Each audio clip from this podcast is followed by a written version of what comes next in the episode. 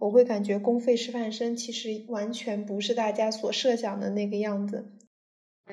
稳定的工作取决于你有没有一种不可替代的能力。下一秒就想要去撕掉那个协议书的那一瞬间，这个时候我就感觉我自己有点可怜，因为我没有机会去嗯继续学习下去。他们会觉得我把时间浪费在不必要的地方。这样的人出现在我身边的时候，我才知道我想要成为的这些人是真实的可以存在的人。没有见到你，我也是最近才想起。离别的言语已经记不起。大家好，欢迎收听第七次浪潮的同名播客节目，我是主持人小鱼。师范生是一个比较特殊的身份，这期节目我们也邀请到了一位公费师范生的朋友，我们想邀请他聊一聊自己这个选择的一些问题，以及大家可能会感兴趣的问题。嗯，要不先请朋友给大家打个招呼。Hello，大家好，我是嘉欣，很幸运能够跟大家一起分享，也能够跟学姐聊一下我对于自己这个阶段或者说之前人生选择的一些反思，也希望大家对这个感兴趣的，能够通过我今天的呃讲解，更加对自己的未来或者说对师范生这个专业有更多的了解。嗯，好的，嗯，非常幸运能够邀请到。嘉欣来我们节目做客，要不先简单的介绍一下，呃，你当时高考之后是怎样去想这个填报志愿的问题？因为我现在想，我当时高考完之后是完全从来根本就没有想过去读一个师范生，虽然当时二零一九年吧，做老师已经是一个还蛮不错的职业，但我从来没有想过我。进大学，包括之后就一直去做这个东西，甚至我没有接触过这个专业。你可以给大家分享一下，你当时是一个怎样的环境，以及你是抱着怎样的心态去选择了这样的一个专业吗？好，就是因为我是二零二零届，所以其实二零二零年是一个很重要的转折点。我相信大家都真的很心照不宣的感觉。所以当时其实我们是高考是唯一一个推迟了一个月的一个。一届，所以这个对于我的人生选择，我觉得是很重要的。就那一年毕业之后，我觉得能够走上师范生这个道路，其实是有家庭跟我个人两方面的原因的。大家都知道，公费师范生是需要提前批报取的，然后就相当于你需要在自己正式填取自己的目标院校之前，就要在这一批次当中做出一个选择，你报还是不报，这真的很纠结。但是，就其实很多人应该跟我一样，我上大学之后，包括身边很多同专业的同学，都会觉得说，我报师范生就是因为家长对我的期许，他们希望我成为一个安稳的、有编制的。这样一个老师，包括师范大学女生多，也是因为这个原因嘛，就要又要提到一些刻板印象了。然后我当时因为我的爸爸妈妈其实都是在教育系统工作的，然后这个也很重要，就他们的人生轨迹其实对我是有很大的影响的。而且我是一个，嗯，就是当时在没有进入大学之前，其实是一个很没有主见，然后又比较就可以说说的贬义一点，就是没有自己的想法的一个人。就我当时，其实，在梦里 是想过自己会成为什么金融界的大拿呀，包括呃，去 去去走向很多不同的路，然后去成名。但是后来，就是迫于家里面就比较对这个熟悉，然后我个人的分数呀，还有我的一些性格什么的，就都一步步把我逼向了这个最。最合适吧，只能说是最合适的选择。嗯，然后我当时就只填了我现在所在院校的一个专业。那我当时就想，既然他们对我有这样的期许，那我那我也去试一下吧。但是我就相当于是赌一场。因为我只填了这一个专业一个学校，但是没想到后来就真的录进来了。嗯，那很厉害耶！就是别人都觉得哇，你好顺畅呀，你的人生好像对就没有什么就是不可能了，就已经很幸福很完整了。但是看到结果那一刻，真的你心情就是一种很微妙的感觉。嗯，其实你们那一届师范生的分数应该很高吧？因为大家都抱着这样的心态去填这个志愿。对，然后我不知道能不能说疫情，但是这个真的对于大家心态影响很严重，而且包括到二一年、二二年，就我们师范院校的分数也是一直在水涨船高，尤其是公费师范生。嗯，那其实这样，你已经嗯，怎么说呢？已经成为大家很羡慕的那一种，分数又很好，成绩也很好，并且家里人都是在这个系统工作的。嗯，那你当时是觉得自己以后的路会很顺？我觉得，如果我站在你的这样的角度，还是会觉得有一点点不甘心，因为我不想我之后的人生就是只走这一条路，还是渴望一些更多的可能性的。不知道你有没有这样的感觉？对呀，肯定会有，尤其是在步入大学之前，其实对大学是有一个很美好的就是幻想，就期待的。但是步入大学之后，你去接触更多，看到更多的世界之后，你会发现，嗯，就就也是我之前一直在提的，就是我我进入浪潮，进入我们第七次浪潮，去接触电影，去喜欢上电影，这个就是我开始反思我自己当初选择的一个很重要的原因，就是因为电影其实它帮我打开了一个。可以说是一个很新的世界，然后让我去进行了很多不一样的尝试，然后我就在这个影响之下，我会去感觉我的人生是不是有点过于的顺风顺水了，是不是有点过于的被遏制了很多可能性？对，这就是刚刚提到的一些，我是会有很多思考的。嗯嗯，那你们师范生是？就是有那种分配性的工作吧，比如说，呃，你毕业了之后就马上去工作，并且给你一个比较好的学校，比较适合的学校，你去学校教书是这样吗？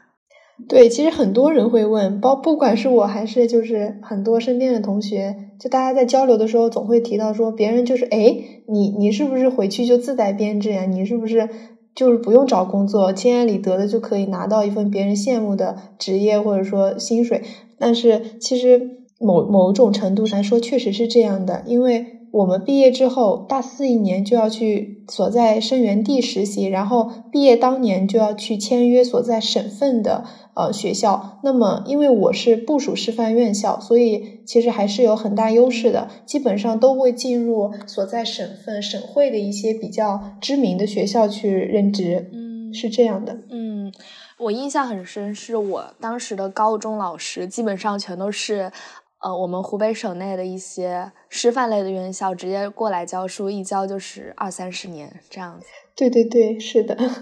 就我们学校好像也对一些师范生有一定的补贴吧，比如说我们非师范生一个月有十九元巨额补贴。那你们有一些这样的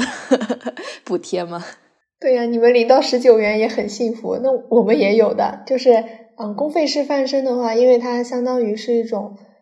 对于每个省份的一种招生定额吧，所以它每个月不仅仅会有嗯几百元的巨额补贴，然后还会有，还会就是减免一些学费呀，包括住宿费什么的，就相当于上大学是一个负担很轻松的，就家庭经济负担要求比较小吧，所以我觉得很多同学。报取这个学校也有会考虑这一方面的原因，就是会想要减轻家里的一些经济负担呀什么的。我觉得这个也是我身边很多同学很重要的一部分原因。嗯嗯，我之前也有和一些其他的师范生的朋友有聊过。我先开始是很简单的以为，就比如说你毕了业之后，你就填一个表格，表格里面写我第一想去哪个学校，第二想去哪个学校，然后你就可以自动的去那些很好的学校教书。但后来跟他们聊了之后，发现。其实很难，就是一毕业就去到很理想的学校，有的人甚至还要回他之前所在的小县城，或者是一些比较偏远的地方教几年书，才能回到一些大城市教书。我就完全不太理解呀，为什么啊？就你明明是抱着这样的比较理想的心态去进入这个呃师范生这样的专业的，结果毕了业之后还要回到穷乡僻壤 去教书，哎。对，所以这个也是。嗯，就是大家所面临的一个就是困境吧，就包括嗯，我之前跟学姐聊，学姐说感觉自己的职业什么的，就是现在大环境之下，就大家竞争也蛮激烈的，很多。嗯，我向往的工作，就我现在觉得传媒工作很好嘛。然后也说过，传媒工作当中很多人都是搬砖人，就没有权利去做自己喜欢的选题什么的。然后就是一个无尽内卷的状态，总有更优秀的人或者说更厉害的人。那其实我我自己感觉的话，就是在在大学读过三年之后，我会感觉公费师范生其实完全不是大家所设想的那个样子。就学姐刚刚提到的，他们之所以有的人会回到一些条件不太好的地方，这就是因为他们没有在大学这个阶段取得一个很好的成绩吧，或者说就没有去符合大家的期待去进行内卷。哦，我现在是还以为只要你们考到一些证啊，或者是达到一定的那个标准就可以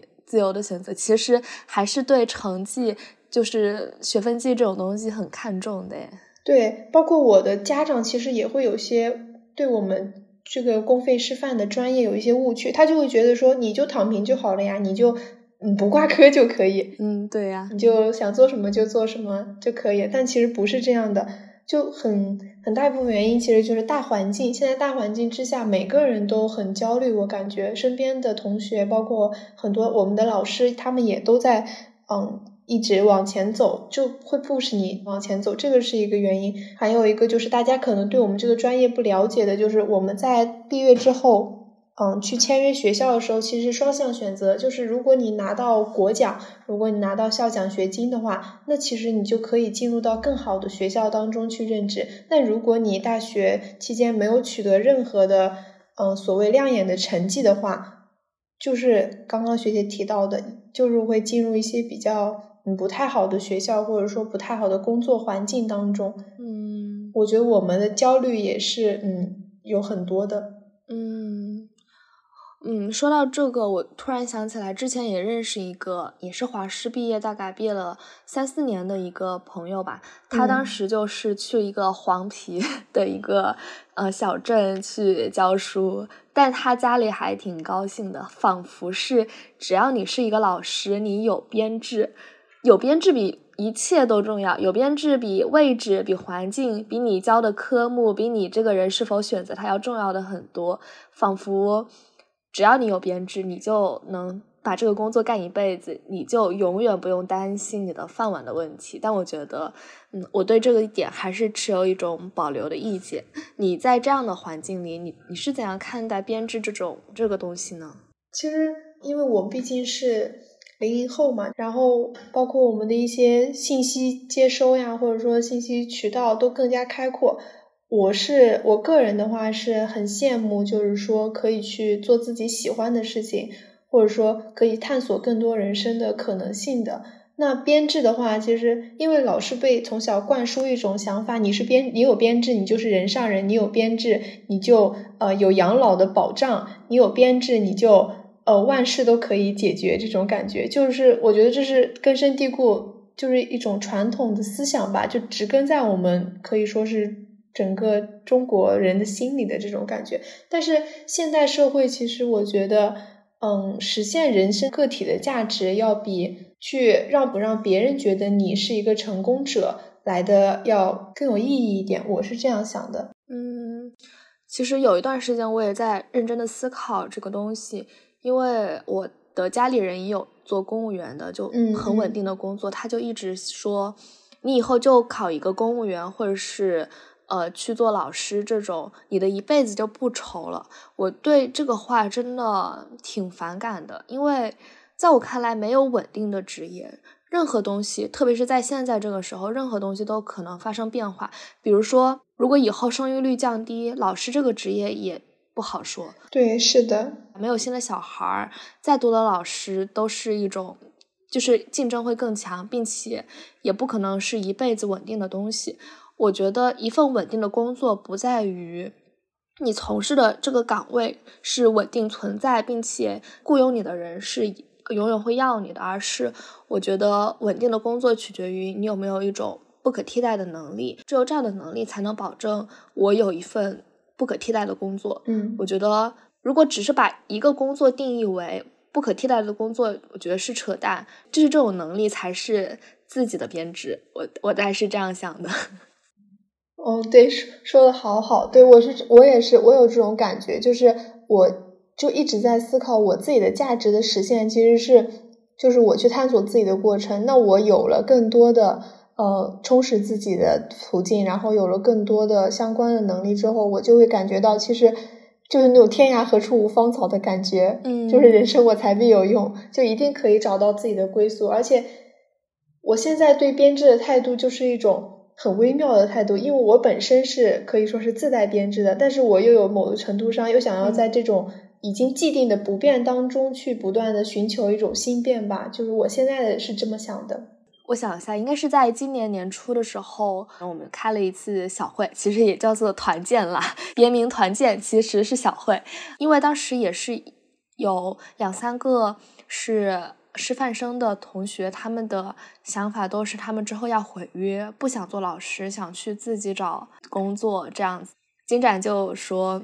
你们这样就完全是在走一条弯路。”他的意思就是说，你去找。其他的工作不可避免也要进入到竞争这个环境中，最后你们想稳定，当然又去找一些带编制或者是国企类的工作去做，那不就又回到了你们最初的这样的一条道路吗？反正他的意见就是，呃，希望大家能够冷静的想一想，到底要不要。去毁约就是不去做老师，改变对，不去改变，嗯，就是这样。他然后他还说一个还蛮有意思的点，他说，嗯，你做老师并不意味着你就放弃了人生所有的可能性，你还可以利用老师之余，比如说你们有双休，你们有寒暑假，有很多很多节假日，可以利用这些时间去做你们感兴趣然后想做的事情。嗯，我觉得也挺好的。对，然后他说的其实就是我一直也在想的，因为成为呃公费师范生之后，其实我也有很大的压力。首先就是工作工作选择的压力，然后还有一部分原因就是因为，嗯，相比于很多人的工作，他身边的人是他的合作伙伴，就是他们可以很和平的相处。有一些工作是这样的，但是像我的话，就是在大学阶段里面，你就会感觉到你的压力其实是。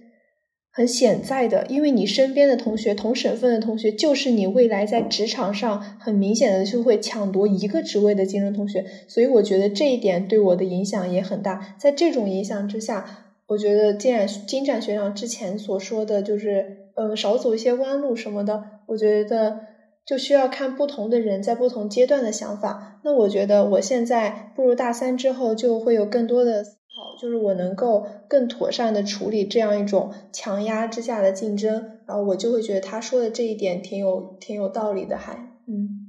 嗯，天啊，你这一点比我处理的很好多了，因为我就是一个呃不太会处理人际关系，的，对，如果我遇到和我不合拍的朋友啊或者什么，我就是能不能说脏话，我觉得。就完全不想再理你了。包括我妈妈，她也一直说，说我在朋友和同龄人当中就一直带自带一种高傲感，和她就总觉得我在看不起别人。我说啊，对啊，我就是看不起别人。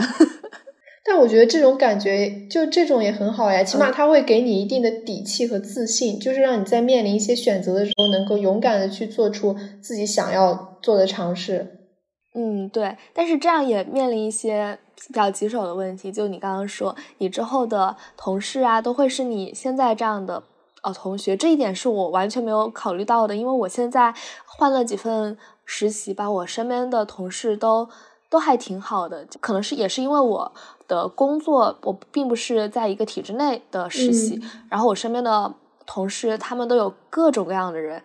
但是普遍大家都还蛮 nice，都还蛮好的，所以我就完全没有考虑过，如果我要和我的同龄人和我的同学做同事，那又是怎样一个鸡飞狗跳的场面？对，是的，是的，就是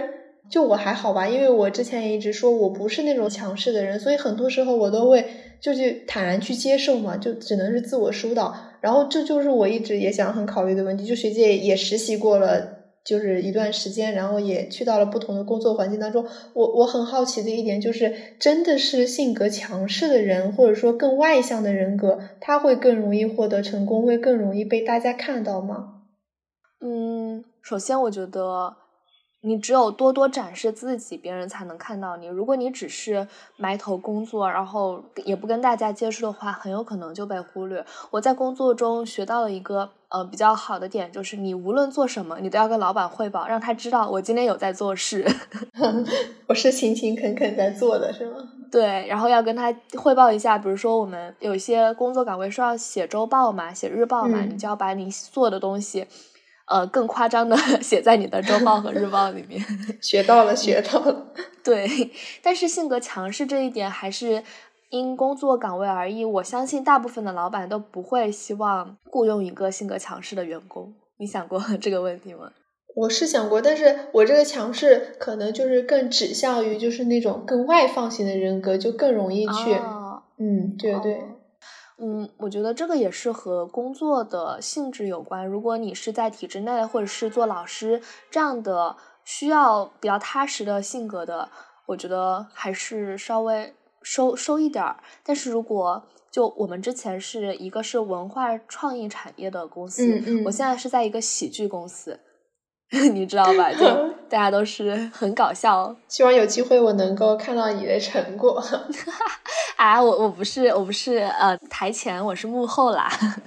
但是如果你想来玩，可以来玩。哦，对对对，很好奇。所以在这样的工作环境，就比如说我。在新的工作上岗第一天，我就跟他们的老板说：“我来这里实习就是为了收购你们公司。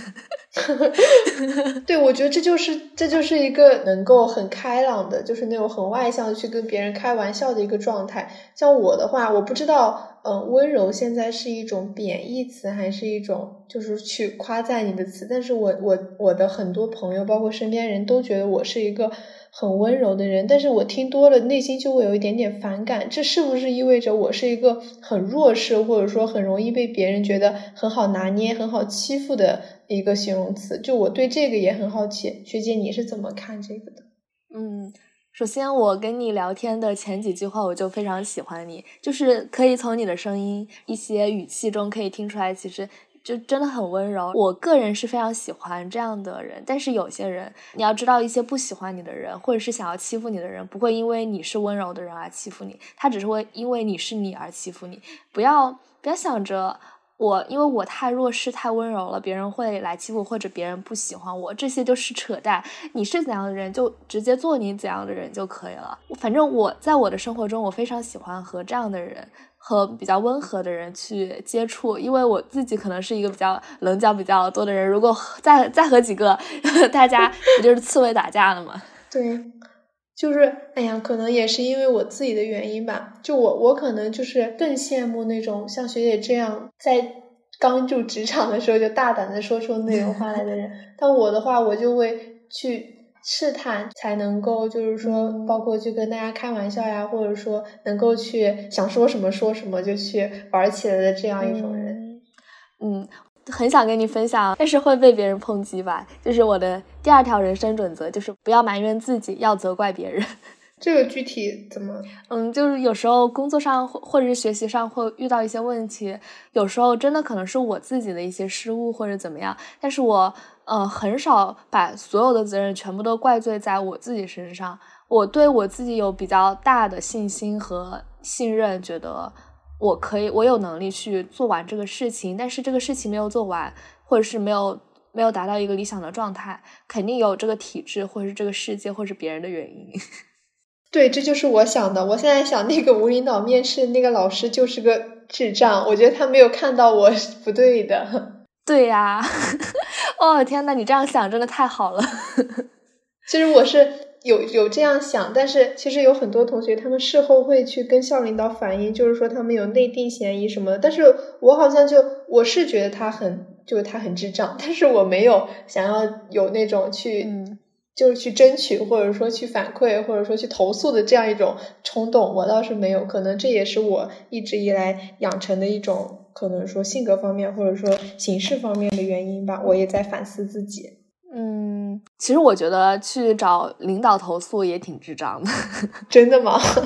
因为你没有办法改变。对对对，是的。对啊，如果他是真的有内定的关系，你这样去投诉有什么用呢？就算他没有内定的关系，你这样投诉难道就有用了吗？如果从结果导向来看的话，这个投诉是完全没有意义的，只是去投射一些你的情绪，而这些情绪其实在一个稳定的程序或者是一些体制内是完全没有意义的。嗯，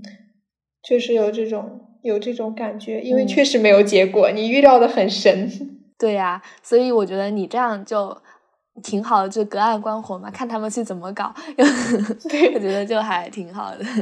嗯，那你还有什么想说的吗？那我就说一下，呃，有有人也会问我嘛，就是他说他们会说你有没有后悔选择这个职业，就是那种真真正正的后悔，就是下一秒就想要去撕掉那个协议书的那一瞬间。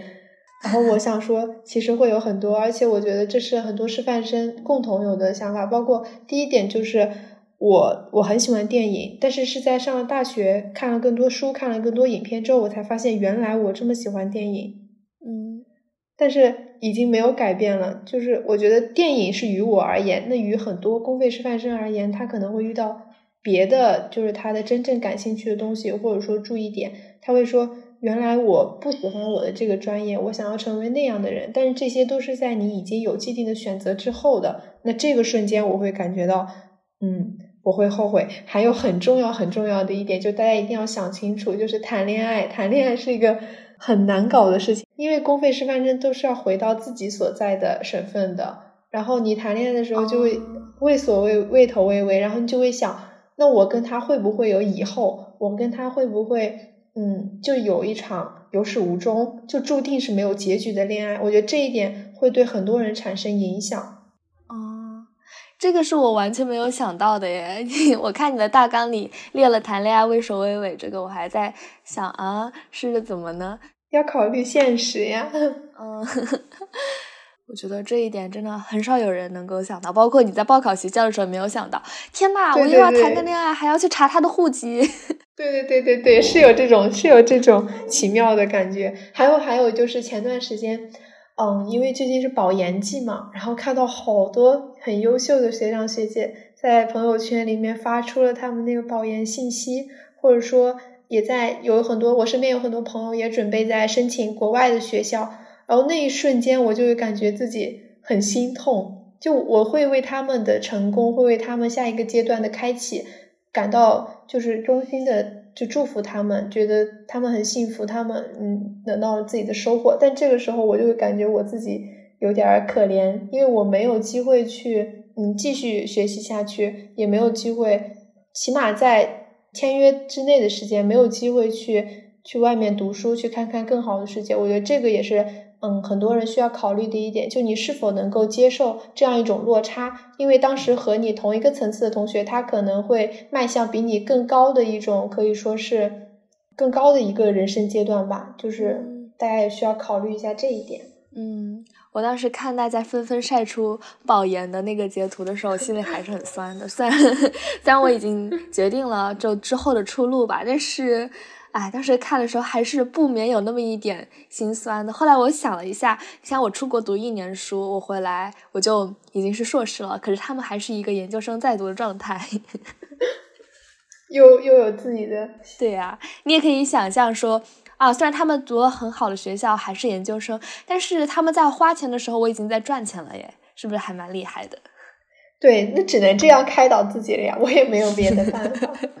但是还好吧，我觉得还是要。就是自己去疏导自己。嗯嗯，我印象是我的一个小学老师，他前段时间还在问我，我们学校的半工半读的这个是这个政策是怎样的？因为他也是大学一毕业就做老师，做了二十多年，他现在已经四十多岁了，但是他还是想读一个研究生，我觉得就还挺好的，非常佩服他。对，然后其实公费师范生在工作一段时间之后是去可以，嗯，向所在学校递交申请去免试读研的，但是他其实是一个在职的研究生，就他肯定跟全日制的是有差距的。嗯，但是也不是有一些更多的可能性嘛？如果你想提升一下学历啊，我觉得还挺好的。对，可以去尝试。这个其实也就是我一直在说的，就你一定要在不变当中去寻求一些新变。就不管你是在哪人生的哪一个阶段，我大三就是就不断的去接触不同的人，不断的去接触不同的领域。这也是我想要在工作之前给自己就是一个新的时期吧，就给自己赋予一些新的想法和新的意义。嗯，我想到我。初中的时候，当时我们班主任问我们之后的理想工作是什么，我甚至都没有说，呃，我想稳定去做老师，我说的是我想做一名家庭主妇，因为在当时的我看来，嗯，只要有一个稳定的家庭，一份稳定的呃，无论这个收入是不是自己赚取的，就是有一个钱，然后有一个家庭，能够比较安心的做自己的事情，或者说不需要更多的努力就可以赚取一个生活费的时候，我觉得这就是理想中的生活，理想中的工作。但我现在看，就是一切都是 bullshit。我甚至会恨一些安稳的、平稳的、一成不变的工作。我当时从上海离开，当时也有一个比较稳定的实习吧，但是我就是觉得。我需要改变，我不能一直在这样的一个环境里。于是我就去尝试各种各样的实习。我当时投递了好多好多实习申请，嗯，并且选择也是在很多的 offer 当中选择了一份我比较感兴趣的 offer。包括我在尝试各种各样的户外运动，比如说我去攀岩，然后去划水，嗯，有点像冲浪的那种划水，跑马拉松、跑越野，去骑车，就尝试。各种各样，可能在别人看来很疯狂，甚至是，呃，伤身体的这些东西，我就是在。给自己的生活不断的注入更多的刺激，让我觉得不仅是我的心，如果把呃人分为身体和心灵的话，我的心在他读书，在他看电影、听播客的时候，会去看到更多的可能。但是我的身体是没有变的，我希望我的身体多多走出去，去感受一些新事物的刺激，并且只有真正的走出去，才能够接触到更多更厉害的人。我真的在上海接触到好多好多。很厉害的人，就他们的人活生生的站在我的面前。比如说，呃，有一位快七十岁的阿姨，她生了两个小孩，但是她每天早上跑十公里，并且跑越野、骑车、举铁。她现在体脂只有百分之十六，就是她的马甲线非常的漂亮，真的身材超级好，然后非常的自律。嗯，与此同时，她还有自己的工作。就是看到这样的啊，他已经快七十岁了，就是这样的人出现在我身边的时候，我才知道我想要成为的这些人不是一个呃电影中虚构的人，是真实的可以存在的人。这样的话就更坚定了我现在的想法，去尝试一些不一样的东西，然后在更多的尝试中找到一些属于自己的路。我一直在想，有时候我们对生活的。构想永远只是构想，在这个思考的过程中，就会想一些可能完全不会存在的问题。但是你没有去做，你就不知道这些问题到底是什么。而且很多路都是走出来的，不是想出来的。我现在的想法就是，我有一个想法，我就去做，不管它最后是否成功，只要我踏出了这一步，我就觉得我自己就是很牛逼了。对，其实如果真的有人会听到的话，我就会觉得，其实我们两个相当于就是两种选择，这也是我想要跟很多嗯想要报考公费师范生或者说想要成为师范生的人想说的，就是可以感觉到我们是两种人生的目前为止吧，目前为止其实是两种尝试，一种就是先既定，然后你先走下去，然后另一种的话就是先去进行一些探索，然后再决定，就这样。这样两种不同的路，其实也是嗯很多人会面临的困境。那我觉得你如果要真正在这两种路当中选择的话，一定要好好考虑清楚。嗯，像我现在就嗯，虽然我我经过自我疏导和自我排解，我也刚刚一直在说，我觉得我工作之后也有可能去探索一下学姐刚刚说的，去见到不同，也有可能去改变。我觉得什么时候都不算晚，但是我还是会羡慕，还是会羡慕别人能够在很年轻的时候就去尝试更多，就比我有更多的嗯，去看到不同嗯不同事物的机会吧。就我会羡慕，我是真的会羡慕。我 这样已经很好了。你想，如果那种对其他人做的所有的事情都毫无兴趣。对外界发生的一切都不感兴趣，都很冷漠的人，那种人才是比较可悲的。如果你还有一颗蠢蠢欲动的心，并且还是希望能够去看到、去实现一些不一样的可能，我觉得这已经是一件很棒、很厉害、已经非常好的心态。对，我觉得我们现在就是在两座围城里吧。我很羡慕你，你也很羡慕我，但实际上我们面临的一些真实的困境，都是对方无法。去预知到的这些东西，只有我们自己知道。但是，嗯，怎么说呢？人生还是自己的，我们可以去看到一些其他的人，但是也可以就是去走自己的路，我觉得都很好。嗯，然后我觉得学姐学姐现在就很清醒嘛。然后，因为我就是我昨天在聊天的时候也说嘛，我说我在。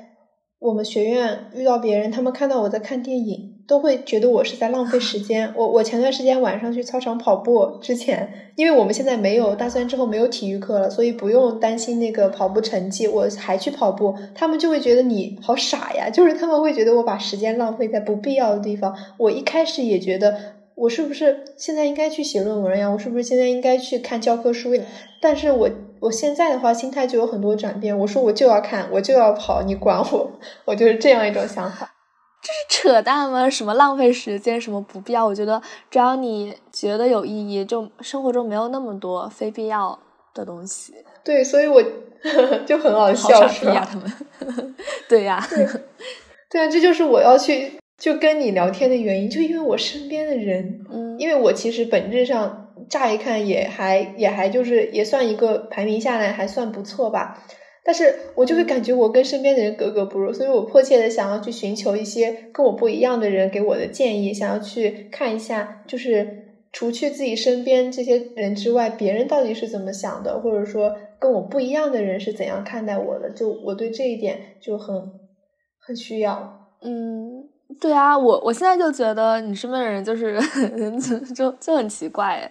而且真的生活中，如果你把看大了、放大了这个生活圈去看一些、接触一些更多的奇怪的人，或者是更多很厉害的人，可能是你一直在你自己的这样的一个同温层里面去看所有的人都是在同样的一种环境里。如果你成为那个不一样的人，别人反而会觉得你不一样而去排挤你，因为人总是会排挤一些和。不太一样的东西，这是很正常的。但是，呃，Who cares？就是完全不在意他们的话，就只要自己内心笃定自己做的东西是有意义的、有价值的，你就 Who cares 他们？我我觉得我很需要这样的肯定，真的很感谢。真的，真的，不仅是就别人的肯定也很重要，自己对自己的肯定也很重要。就比如说，你看电影，你获得了一定的美学的享受，并且你深深的被这个故事。感动，甚至你只是觉得这个女主穿搭很漂亮，我要学习一下穿搭。第二天你也穿得很漂亮，这些都是一些很有用、很有价值的东西。在这些东西中获得价值，真的会就是才能让自己有真正对自己这个在做事情的一种笃定感。别人的笃，别人的肯定也很重要，自己的肯定也很重要。那那在节目的最后，不知道大家对这个专业有没有什么更更深的了解？要不？我们最后请嘉欣给大家提一点自己的一些想法，或者是想要给报考这些专业的人提一点小小的建议，大家可以听一听。嗯，我想要如果能够听到的话，我想让大家在报取公报考公费师范生之前，要想清楚一些问题，就是你是否能够接受自己将来要做一种职业，就是老师这样一个职业做很久，或者说去做一生，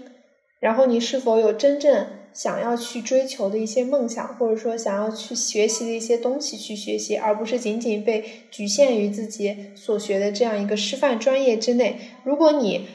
就觉得自己想要一种安稳的生活，想要去平定下来，想要去安定下来，想要每天有自己的规律，那么这个专业或者说这个职业是很适合的。但如果你觉得自己生性自由，想要去放纵，想要去追逐自己的所爱的话，那我觉得这个专业可能并不像身边人或者说家长所说的那样，一切都很美好。它的背后也是有很多很多需要你去，嗯，在中间反反复复挣扎、反反复复考虑的一些东西。还有还有很重要的一点就是，千万不要觉得我报取了公费师范生，我的大学和我的职业生涯就可以躺平下去，就不用努力。我觉得努力是。每一个人生阶段，每一个不同生活状态的人都要去呃进行的一个事情。报取公费师范之后，你也要做好无限内卷的准备。好的，先给大家一点点甜头，再重锤一击。大家其实无论报什么专业，无论学什么，无论在人生哪个阶段，都是需要努力的。对，那我们这里这一期就聊到这里，给大家说一声再见，拜拜，拜拜。一场赌局，有人笑，有人哭泣，有人用过往把将来换取。